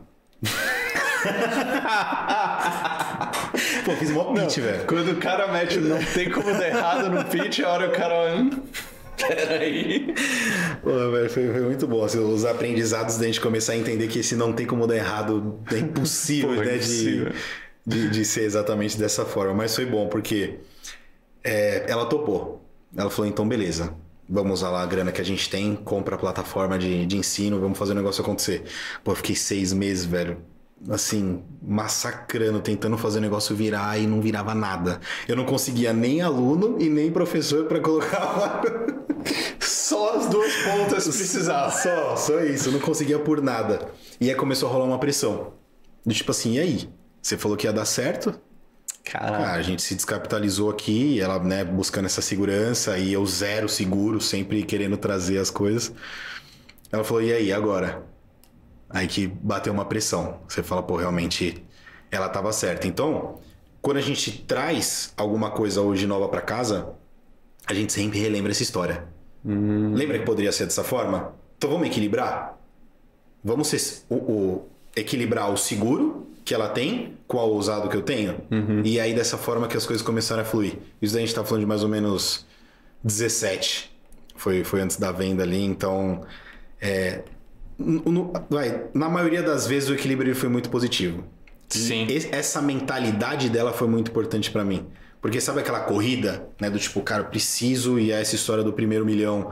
é, ele tá. chega cada vez mais perto e tem que ser, e aí, pô, 5 mil reais você começa a ter, sei lá, um pensamento de, pô, 5 mil reais ele tem que ser pouco se eu quiser pensar no milhão. Né? E aí você começa, sei lá, meio que perder um pouco essa noção. Então ela sempre me segurou nesse sentido massa, massa. sabe? Então foi um equilíbrio muito bom e financeiramente é, é algo que pra mim foi bem importante. Boa, boa, boa. Cara, é muito importante, mano. Esse aqui, até anotei aqui, ó, equilíbrio, segurança e, ousa- e ousadia. Exatamente. Cara, e tu sempre quis ser rico? Sempre. É? Puta, sempre. Porque, assim, eu estudei num colégio muito bom Aham. e. in- Inclusive, assim, é, a minha família toda estudou nesse colégio. Mas a gente tem as diferenças familiares, né? Então, tem minha família, tem os primos, os amigos. E aí, nessa escola, eu comecei a perceber que a realidade da galera era bem diferente. Então, pô, eu começava a ver coisa que. Falei, caramba, mas dentro de casa não rola isso. Né? E eu não sei quando vai rolar. Cara, mas deixa eu, deixa eu pensar, vai ao longo do tempo, deixa eu pensar se vai rolar. E aí eu vendo meus pais bem estáveis, né? Então buscando realmente essa estabilidade. Falei, pô, então vai ter que partir de mim. Eu tenho que realmente querer isso para conseguir. Né? Então sempre teve esse desejo, porque eu comecei a perceber que tem as coisas boas por trás também, né? De, de, de uma, de uma riqueza. Né? Não só é, a riqueza financeira, mas comecei a perceber também que tinha, tinha algo importante, tinha algo que me trazia esse desejo. Falei, pô, isso daí é relevante. Querer fazer coisas, né? Querer tomar ações que você pode, né? E querer ir num restaurante que você quer comer ou viajar, enfim, uma série de coisas que o dinheiro ele vai ser capaz de trazer, sabe? Uhum, uhum. E o que é dinheiro pra ti? Cara, dinheiro pra mim é liberdade. Eu acho que quando a gente começa, meu objetivo sempre foi buscar liberdade financeira, ao ponto de é, conseguir hoje fazer o que eu quero. Sabe, o que eu quero no sentido de quero empreender nesse ramo, fechado. Posso. Quero investir nesse ramo, fechado, consigo também. Sabendo que eu vou ter essa segurança, né? Que o, que o dinheiro vai me trazer para eu conseguir ter essa liberdade. Pô, eu quero passar a semana com a minha filha. Essa daí é mais difícil, né? Passar a semana só se estiver de férias, né? Empreendedor. Até de férias. Mas eu acho que ela traz a, a liber- liberdade, assim, de você. Inclusive, as suas vontades, entendeu? De Diversas vezes você pega, pô, roda de amigo. Ah, tô super infeliz com o meu trampo. É, mas não tem o que fazer. Tô lá. Outra colaboradora, às vezes, meu, sabe? Tô aqui porque eu preciso. Aí você vê que isso daí é uma trava extremamente relevante na vida da pessoa, sabe? Ou dívida mesmo. Pô, tô endividado, não tenho o que eu fazer, eu tô trampando para pagar minha dívida. E às vezes a pessoa se endivida sem saber. Tipo, fez um financiamento, você tá endividado, velho. Né? Você tá pagando juros. É o poder de compra reduziu. Então, uma série de coisas você começa a ver que. Cara, é- essa liberdade, ela é extremamente relevante. Sabe? Se dormir, você fala, porra. Sabe? É isso que eu queria. Sim. É, é relevante. É, Então, não, pô, te entendo total, porque é, liberdade é um valor muito importante pra mim. É fundamental, na real. É fundamental. E hum, eu vejo que pô, o dinheiro está muito associado com essa liberdade mesmo, né? Que no final das contas, para mim, é, é, riqueza. Até fiz um, fiz um post ontem ali falando sobre pô, ser rico, né? Várias coisas que te possibilitam ser rico, mas ser rico não é só, não é só sobre dinheiro também. Ser rico, para mim, é tu poder fazer o que tu quiser, quando tu quiser, com quem tu quiser. Inclusive nada. Inclusive ficar em é. casa de boa tá ligado? Ou até, pô, pegar, fazer uma viagem quando quiser e tal. Então, o dinheiro acaba trazendo essa, essa liberdade, com certeza. Mas tem outra pergunta para ti. Dinheiro traz felicidade? Se dinheiro traz... Puta... Traz mais liberdade do que felicidade. Aí depende, né, da sua liberdade de ser feliz ou não. Uhum. Mas, cara, já vi, né, inclusive histórias, você pega as histórias da galera que né? Já em algum momento da vida fala, pô, o que, que você se arrependeu de não ter feito ou ter feito? Você começa a perceber que nada está atrelado ao dinheiro. Né? Sei lá, algumas frases são tipo, pô, eu queria ter ficado mais tempo com a minha família, ou uhum. queria ter valorizado os meus amigos e nunca é, queria ter ficado mais rico. Então traz, no sentido dessa liberdade de você conseguir fazer as coisas que te fazem feliz. Uhum. Eu acho que é uma conexão que gera, mas o dinheiro por dinheiro, acredito que não. Assim, uhum. tenho certeza que tem muitos milionários que não são felizes, uhum. né? Ou estão precisando de psicólogo para, na verdade, todo mundo precisa. Todo mundo precisa, é. né? Isso é fato. Todo mundo é louco. É, exatamente. todo mundo precisa, mas eu digo mais pela assim, pela, pela, pelo modo de, de viver, a filosofia Sim. de vida, sabe? É, às vezes o cara, tipo, é aquela, o cara se concentrou só no dinheiro é. e não no que o dinheiro pode trazer. É. Na jornada também, né? Tipo, esquece a jornada, não quero saber o que Exato, tá você feliz quando chegar lá é. e o cara não tá aproveitando ali. E aí o meu pensamento é que na maioria das vezes rola isso. Uhum. Né? Pode Tanto ser. que uma filosofia que a gente tem dentro uhum. do negócio hoje é comemorar cada conquista. Então, seja a entrada de um sócio operador até uma nova unidade ou até um produto novo. Saca? É, qualquer pequena conquista que a gente tenha, ela tem que ser comemorada. Cara, boa isso aí. Com expresso mustache. Comemorar cada conquista. Gostei, gostei disso aí. Cara, e tu uh, estudou sobre dinheiro já? Sobre mais na pegada de mentalidade, de crenças? Ou isso foi algo que tu foi aprendendo na prática, como funcionava? Não, foi estudando ao longo do caminho. Assim, eu percebi essa necessidade. Quando, quando a gente abriu o primeiro negócio, eu e o Gus a gente discutia quem ia fazer o financeiro. Então nem eu nem ele a gente tinha esse conhecimento. Hum sabe? É, inclusive a Liz, minha esposa, que ajudou a fazer a, a primeira planilha de Excel ali. Pois é, eu tava, eu tava pensando... Ela como, tem uma parcela nisso. Enquanto, enquanto tu tava falando, né? Tu falou, pô, eu cuido financeiro. Aí depois tu falou, pô, eu sou empreendedor, o cara que tem as ideias, minha mulher que é, que, é, que, faz, que cuida do dinheiro líquido é. ali mesmo. Deu, pô, mano, como é que botaram esse cara pra cuidar do financeiro? Aí, ó, tá, a mulher teve parte ali teve, pra, pra, teve. pra, dar certo. É, ao longo do tempo eu aprendi demais, demais sobre tudo isso. Teve esse período que foi extremamente importante, essa ousadia Uhum. Porque assim, como empreendedor, a gente tem que ter algo muito claro na cabeça. Se a gente soubesse todas as dificuldades que a gente ia passar, a gente não ia empreender. Não. Então, então sabe, sabe, aquela sensação do tipo assim, se eu soubesse todos os riscos que eu tinha mexendo com a grana que eu tava mexendo, eu não ia mexer? Então, sabe essa parcela que foi positiva uhum. de, de, eu conseguir fazer a, o amadurecimento financeiro ao longo da jornada? Então, pô, a captação, o M&A, tudo isso daí foram alavancas para realmente, pô, respirei aqui de vários erros que eu tive ao longo do caminho, agora eu vou conseguir acertar. Então, desde o início, desde essa primeira jornada que eu fui aprendendo ali ao longo do caminho.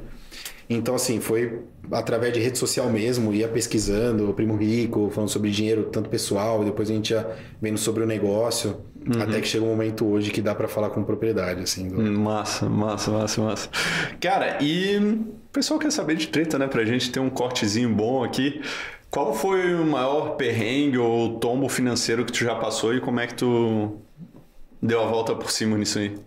Cara, o maior tombo financeiro. Pô, sem, sem dúvida nenhuma, velho. Sem dúvida nenhuma, o pior foi o primeiro capital que a gente pegou. Porque a gente fez um plano, né? E nesse plano tava bonitinho, a gente pegava mês a mês, falava, pô, esse mês aqui a gente vai gastar 100 mil reais. No segundo mês a gente vai gastar 80. No terceiro, velho, aí o engraçado é que, tipo assim, no terceiro até o, o, o décimo segundo, era, começou até a ter centavo. tá ligado? Vamos gastar, ó. Vai ser aqui, o vai Excel, ser 73 né? mil, Excel, Excel aceitando tudo, tudo aceitar tudo. E aí assim, conseguimos pegar a grana, né? Até que chegou um momento que, cara, essa grana que era para durar um ano, ela literalmente durou esses três, quatro meses. E aí a gente pegou um momento onde a gente falou, porra, fodeu. De onde é que a gente vai tirar isso aqui? Tá, primeira coisa, né? Toda decisão, que é a pior de todas, é aquela de sangrar na. Aliás, tirar, o, tirar a carne, vamos tirar o Prolabore. Então, pô, a partir dos próximos meses ali, sem Prolabore, é sacrifício mesmo, não tem muito o que fazer. Tirar do caixa vai ser extremamente arriscado. Então vamos tirar do Prolabore. Só que assim, o, o, negócio passando por uma dificuldade dessa, onde a gente coloca o recurso de uma forma errada, já é um perigo. Uhum. Cortar o Prolabore, pô, eu acho que é mais perigoso do que isso ainda, porque você tá no dia a dia, você começa a depender, a cabeça começa a falar, pô, e aí, como é que eu vou sustentar né, tudo isso? Uhum. Então acho que essa é a grande resiliência que o empreendedor precisa ter para passar por momentos difíceis. Desde esse momento né, que é mais interno, ninguém fica sabendo, até o momento de pandemia, onde é né, tá ali aberto a todos e uhum. alguns ramos ali começam a sofrer mais. Uhum. E aí naquele momento a gente percebeu que, cara, grandes erros a gente cometeu muito rápido. Né? Então, pô, foi um investimento muito grande numa fábrica nova, por exemplo. Uhum. Uma fábrica nova ali, para nós, na época, custou 40% do orçamento que estava projetado para fazer essa captação. Orçamento próprio? O, não, da, da, captação. Da, ah, sim, sim, mas do, da é, grana que entrou para vocês. Da grana que entrou para nós. Não foi financiado, assim. Não foi financiado. A gente nunca chegou a fazer financiamento, assim, de, de uhum. nada. A gente sempre preferiu trazer. E aí, cara, quando a gente viu que a gente estava nesse problema, a gente chamou o conselho, né, que a gente achava que ia ser o conselho dos investidores. Chamou lá as seis pessoas e falou: ó, galera, é isso que aconteceu, mas está nesse cenário e a gente sabe que, pô, vocês estão aqui, de alguma forma vocês podem agregar. E a resposta, assim, eles queriam realmente ajudar, óbvio que queriam. Sim. Afinal, era grana de todo mundo que estava na mesa. Só que ninguém entendia do ramo. Sim. Então, cara, ninguém entendia de CMV, ninguém entendia de uma margem ali de indústria, ninguém entendia de uma melhora operacional, como é que a gente. Era comida ultra congelada, ninguém entendia de refrigeração uhum. ou de processo produtivo. Até que a gente pensou que, cara, dinheiro por dinheiro é o combustível, mas ele não é o que vai solucionar todos os problemas. Uhum. Então a gente começou a entender que a gente precisava ir atrás de pessoas que realmente entendessem do negócio para fazer com que a gente conseguisse. É, tirar proveito de toda essa situação. Então, foi quando a gente, né, saindo dessa, meu, dessa turbulência horrível que foi durante sete meses a gente passou assim. Foi tipo um período extremamente longo. A gente percebeu que a gente só ia conseguir sair se a gente se conectasse com pessoas diferentes, né, boas, que entendessem do nosso mercado e ao mesmo tempo é, conseguissem trazer dinheiro suficiente para a gente conseguir crescer ainda mais, né? Uhum. Seja para fazer essas correções e crescer ainda mais. Foi quando a gente conseguiu o M&A. Então foi essa fase assim que, cara, hoje pensando, eu estou fazendo ela com muito mais calma. Uhum. Então, o, o, primeiro pensamento que a gente tem é vamos sobreviver por conta própria e crescer. Então, eu acho que o, o, um dos grandes Cara, um dos, uma das grandes conquistas da Labaratiera hoje, a gente consegue crescer com capital próprio. Então a gente uhum. cresce e ainda dá lucro. Uhum. Sabe? Então todo esse aprendizado que a gente teve ao longo do tempo foi nessas erradas. E aí a história do Second Time Founder, que para mim é super normal, né? O empreendedor uhum. ele erra, putz, vai, diversos empreendedores acontece algo muito parecido, uhum. seja com investidor externo ou investidor interno, ou com o próprio capital. Uhum. Puta, me endividei, alguma coisa. Sim. Não consegui, fiz o recurso, coloquei o recurso errado. Puta, empreender não é para mim. Uhum. Né? É natural uhum. você pensar isso. Uhum. Então essa história de você empreender pela segunda vez traz força inclusive para o investidor. Sim. Acho que essa é a parte boa do fundo olhar e falar, pô, vocês já fundaram o negócio, então tenho certeza que vocês já se ferraram muito. Já passou por isso, já passou os perrengues todos. Cara, é impossível você abrir um primeiro negócio e ele dar certo de cara. Uhum. Né? Sim. Então, essa foi a parte que foi mais dolorida para mim. Assim. Pode crer, pode crer. E qual foi a principal virada de chave que tu teve para chegar no primeiro milhão? Cara, perceber que equity é o que traz o dinheiro mesmo mais rápido. Perceber que você, você vai, você tem tá, uma remuneração de 50 mil. Aí você vai ter os seus gastos, você vai ter isso, você vai ter aquilo, para você conseguir colocar o líquido e ao longo do tempo isso te trazer o, o primeiro milhão. Ele vai ser possível, mas ele vai ser mais longo. Uhum. E aí eu percebi que realmente para você ter alguns milhões, né, Sim. as suas é. conquistas, é realmente o equity. É, o equity. O equity traz o dinheiro grande, né? Exatamente. Traz dinheiro grande. É, é o é quando o Mustache entra lá pra lotar as casas, é o que o equity faz com a grana. Boa, boa, boa, boa. Cara, vamos lá, temos mais perguntas, temos as, as perguntas do milhão, né? Mas precisava dar aquela moral para os nossos patrocinadores também, agradecer os caras que estão aqui com a gente. Então, galera da Chat Guru, mais uma vez, se você é empreendedor, se você vende pelo WhatsApp, acho que todo mundo vende pelo WhatsApp hoje, te convido a conhecer o Chat Guru nosso parceiro de jornada. Então, se a tua empresa está perdendo oportunidades por não responder rapidamente no WhatsApp ou não consegue ter um controle de atendimento no WhatsApp da sua equipe comercial ou de suporte, cara, fala com a galera do Chat Guru, tá com QR Code aqui na tela, tá com link na descrição aqui também, beleza?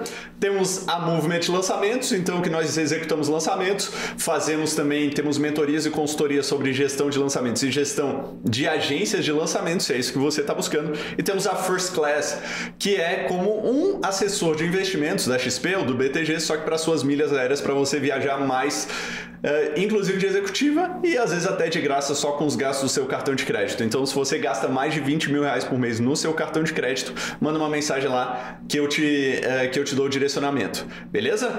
Então, Daniel, Cara, falando aqui agora. Ah, deixa de novo o arroba aí, fala de novo o arroba. Boa. Da pizzaria Labratiera Pizza, não deixa de tá no grupo VIP, nosso canal, nosso canal de, de, de conversa mais próxima. E o meu, Daniel.luco com dois Cs. Boa.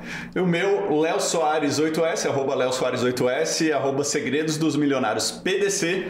Segue lá, curte o vídeo, se inscreve no canal, segue no Spotify, galera de cortes, tá liberado. Daniel, seguinte, mano. O que, que um milionário sabe que o não milionário não sabe? O que, que um milionário sabe que o não milionário não sabe?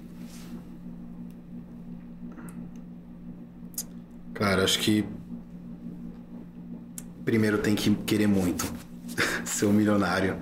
Não é, não é o querer que, ah, quero ter um milhão na conta. Pô, podia ter isso, podia ter aquilo. Você tem que querer de verdade, velho. É, sabe, sabe aquela. Todo mundo, vai, não tem como. Você Sim. faz aquela roda de amigos, aquela roda de conversa. Pô, e aí, como é que você tá? Pega a galera de 30 anos, aí, como é que você tá? Cara, bem difícil hoje a galera tá já com o seu primeiro milhão ali conquistado, principalmente uhum. a galera que segue uma jornada diferenciada dessa de, de empreendedor. Então começa a perceber que o querer por querer ele não vai te trazer esse resultado. Então uhum. realmente é é o querer de verdade e saber alocar os recursos da melhor forma possível. Pagar sabe? o preço, então, né? Pagar o preço, velho. Acho que é pagar o preço porque a barra foi grande. Hoje, como eu falei, eu tô, pô, tô com orgulho enorme de estar aqui, mas, uhum. cara, foi foda. Uhum. Sabe? Foi foda. Então, é, você só sabe depois que você passa. Sim. É a história de você empreender, e se você soubesse toda essa jornada, era capaz de você nem empreender, velho. Uhum. Pô, pô, vou ter que passar por tudo isso. Cara, não sei se eu aguento, velho. Imagina chegar em casa e dar uma notícia dessa que aconteceu aquilo. Então, realmente, é você querer de verdade, velho. Mas é do fundo do coração mesmo. Aquela garra que você bota todo dia, acorda e vai pô, 70 horas por semana ali trampando. E aí você consegue. É. Tem que trabalhar, não. Tem que trampar. Tem que trabalhar pra caralho. É, pra caralho. É. Tem gente, porque tem gente que acha, ah, vou abrir meu negócio, fazer meu é. próprio horário. Pô, vou empreender pra. É o teu próprio horário, são as 16 horas por dia que tu vai definir, exatamente. Exato. Foda, foda. Cara, bom, tem muita gente que nos ouve que já é empreendedor, ou mesmo é, não sendo empreendedor, mas já conseguiu é, conquistar seu primeiro milhão, ou já está já tá bem encaminhado, mas tem muita gente que está começando. Tem muita gente que está começando. E essa pergunta é para ajudar essa galera que está começando, tá? Se tu estivesse começando agora, beleza? Então, Daniel lá de com 15 anos, tá bom. beleza? Com a cabeça que tu tem e tu quisesse ficar milionário. Tá. E tu tivesse 200 reais no bolso só. O que, que tu faria com esses 200 reais para transformar ele em um milhão na conta da pessoa física? Caralho. tá. Essa é a pergunta do milhão, né? Essa, Por é, a pergunta, é a milhão. do milhão. Essa é a pergunta do milhão. Cara, vamos lá. Eu pegaria pelo menos mais quatro pessoas que também tivessem 200 conto. E que muita vontade, assim como essa pessoa que quer. Porque eu sempre a minha jornada ela nunca foi sozinha. Uhum. Isso é algo que eu trouxe para mim e eu percebi que todas as minhas fraquezas eu conseguia é, ter como alavanca com os meus sócios ou conselheiros ou enfim amigos. Então certamente eu juntaria quatro. E aí eu juntaria quatro só para juntar mil reais, que, né? Porque, pô, duzentão ali tá, né? Os mil reais fica bonito de falar, pelo menos. Uhum. E assim, a verdade é, quando você tá com pouca grana, é, seus recursos, né, o, o, recurso ele vai, não vai te trazer nada, você vai ser simplesmente um know-how. Uhum. Você vai ter que ter força de vontade. Só que ao mesmo tempo, como a idade é muito nova, cara, você não tem muito a perder. Então esse também era um pensamento, tipo, não tenho muito a perder, vai, vamos, uhum. vou, vou fazer o um negócio. E aí, com essas cinco uhum. pessoas, eu assim, extrairia o máximo. Obviamente que elas têm que ser estratégicas, do tipo, uma é focada em comercial, beleza? Uma é focado mais técnico, mais uhum. tecnológico, beleza? O outro é focado mais em divulgação, é um musta da vida, cara, cara uhum. né, uma pessoa que tem uma personalidade diferente. Então eu juntaria aquelas bolhas que você falou. Tá ligado? Infoproduto, uhum. é, influência e startup. Eu tentaria juntar essas três ali para surgir alguma coisa ali de, de valioso. Uhum. Porque vou, vou, imaginar, no começo para fazer dar certo, você não vai poder receber um real. Você vai ter que fazer uhum. o que você está fazendo e ficar pelo menos uns três meses ali sem ganhar nada. Tanto que assim, durante um ano e meio da Labrateira, a gente não tirou um real.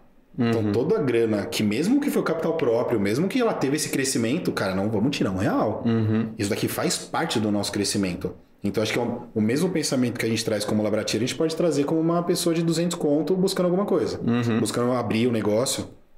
Não tira nada. Uhum. Guarda, faz essa micro reserva, que ela não vai ser muita coisa, mas beleza, ela vai te dar um suporte para você conseguir crescer e vai encontrando o que, que tá dando certo e o que, que não tá dando certo. Uhum. Tipo, pô, você fez um pequeno teste aqui, ele deu certo, beleza, dá uma estimulada maior nele. Uhum. Foda, nós falamos 207, você colocou. Qual teste? É difícil, velho, é difícil, uhum. mas eu, eu juntaria Sim. essa galera para buscar algo maior, me faria essas conexões Sim. e começaria mais com um serviço, produto, fazendo alguma coisa para alguém, Puta, criando eu sou algo. fã de produto, velho. Produto. Eu sou, eu gosto dessa coisa tangível. Uhum. E de alimentação. É. Eu buscaria, pô, tem muita coisa chegando agora no mercado. Você pega a padaria, né? Eu tô dando um exemplo maior, mas você pega a padaria. A padaria não é mais a mesma igual era antes. Você não vai lá só para comprar o seu pão francês. Sim. Tem várias coisas agora. Fui na padaria agora de, de vir para cá. Você pega um brunch, é o brunch all day. Então uma, tem diferença, um brigadeiro. Já não é mais um brigadeiro igual antes. Sim. Pistache, tá, meu? Porra, pistache, pistache mano. Pistache tá, tá estourado. Forte, tem, então... um amigo meu que é o Léo Flakes. Sim, da Flakes. Legal. Eu mano. fui no lançamento do Flakes Tache dele. Ah, é? Uhum. Mas, puta, eu não consegui. Eu ia ir, ah. só que o meu avião atrasou três horas e eu não consegui ir. Senão ah, a gente ia ter se encontrado lá. Mas o cara tá o Léo Flakes Tache lá. É. é, só, só pistache lá. Só pistache. Então, pô, é. uma inspiração muito boa. Pode ser desde um pudim uhum. de pistache, por que não? Uhum. Né? Sim. Mas eu sou fã de. Então, quando eu penso em comida ou negócio, eu sempre vou não tem como pensar um pouco em comida. Massa, massa. Sensacional. Daniel, obrigado, mano. Valeu, Léo. Cara, do caralho conhecer essa história, entender a tua mentalidade, as tuas crenças. E parabéns pelo realizado até agora e pelo muito mais que vai vir ainda, né? Animal. Boa. Boa. Curtiu? Curti demais. Tá, massa. Então, meus amigos, digam aí depois se vocês curtiram, com certeza curtiram, né? Se está assistindo até agora, mas qual o principal ponto que tu gostou da nossa conversa aqui? Lembrando que, né, se você mandar aqui, ó, segredos do Daniel no arroba Léo Soares 8S, eu te mando uh, as minhas anotações, os segredos do milionário Daniel Louco. Beleza? Então, curte o vídeo, se inscreve no canal, segue no Spotify, galera de corte está liberada. Esse foi o nosso episódio da semana do podcast Segredos dos Milionários. Nos vemos no próximo episódio. Lhes deixo um abraço abraço e Camigol!